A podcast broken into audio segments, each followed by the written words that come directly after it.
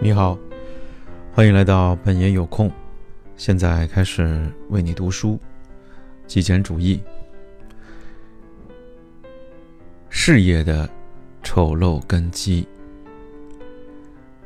如果你每天所做的只是一份职业，那么你就很难在工作当中感到充实和满足。就算你真的非常努力的工作，为自己建立了一份事业，那么受限于你的工作时间表，也很难创造有意义的生活。事实上，如果你想寻找人生的意义，那么拥有一份事业，则是你做过的最危险的事情之一。事业是危险的，为什么呢？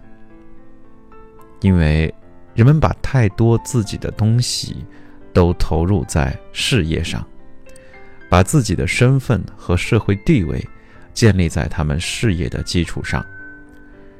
想一想，人们认识你时最先会问的问题之一，就是你是做什么的。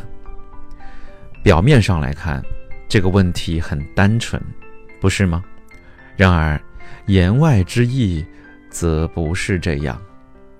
虽然你做什么，这个问题本身所指的范围十分的宽泛，可以包括成千上万种事情。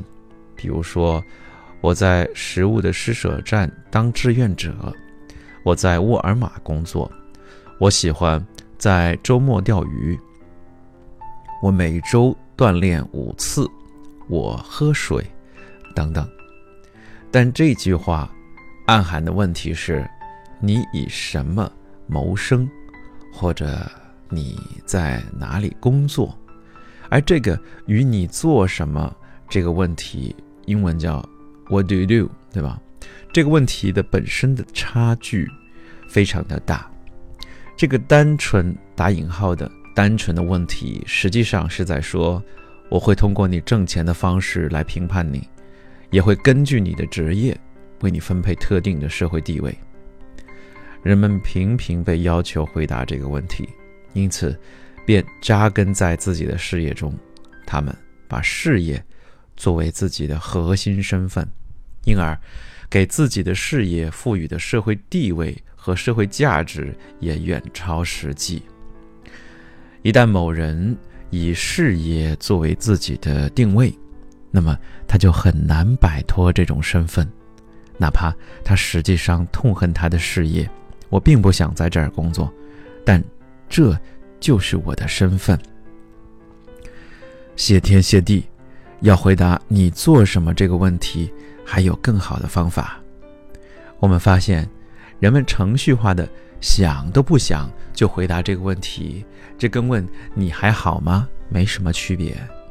因此，所能采取的最佳方法，就是让对方认真思考他们刚刚提出的这个不过脑子的问题。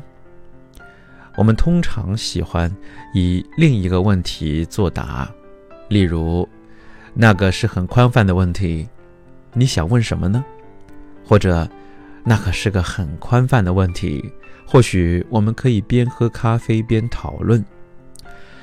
还有一种回答方式，就是说你热衷什么，而不是信口开河的讨论你的职业。因此，不要说我是一名运营总监，而是说我爱写作，或者做剪贴薄、攀岩。或者是你热爱的任何东西，最好能在那之后跟着问一句：“你所热衷的事情又是什么呢？”这样就把讨论的话题从你们两个人都做什么变成了你们两个人都热衷于什么，而后者则有趣的多。这样的问题和回答会立刻使对方重新考虑这个问题，同时也帮你记住你的身份远不止你的事业。你是一位母亲，一位父亲，一个姐姐，一个妹妹，或者说是一个哥哥，一个弟弟，一位配偶，一个爱人，一个健康的人，一个正在成长的人，一个做出贡献的人，一个热情澎湃、过着有意义生活的人。你的事业不代表你的身份。通过改变自己对这个问题的思考过程，可以挖掘出每一种事业都具备的潜在危害。久而久之，你便可以不再将个人身份受限于事业；久而久之，你便可以不再将个人身份限制于事业。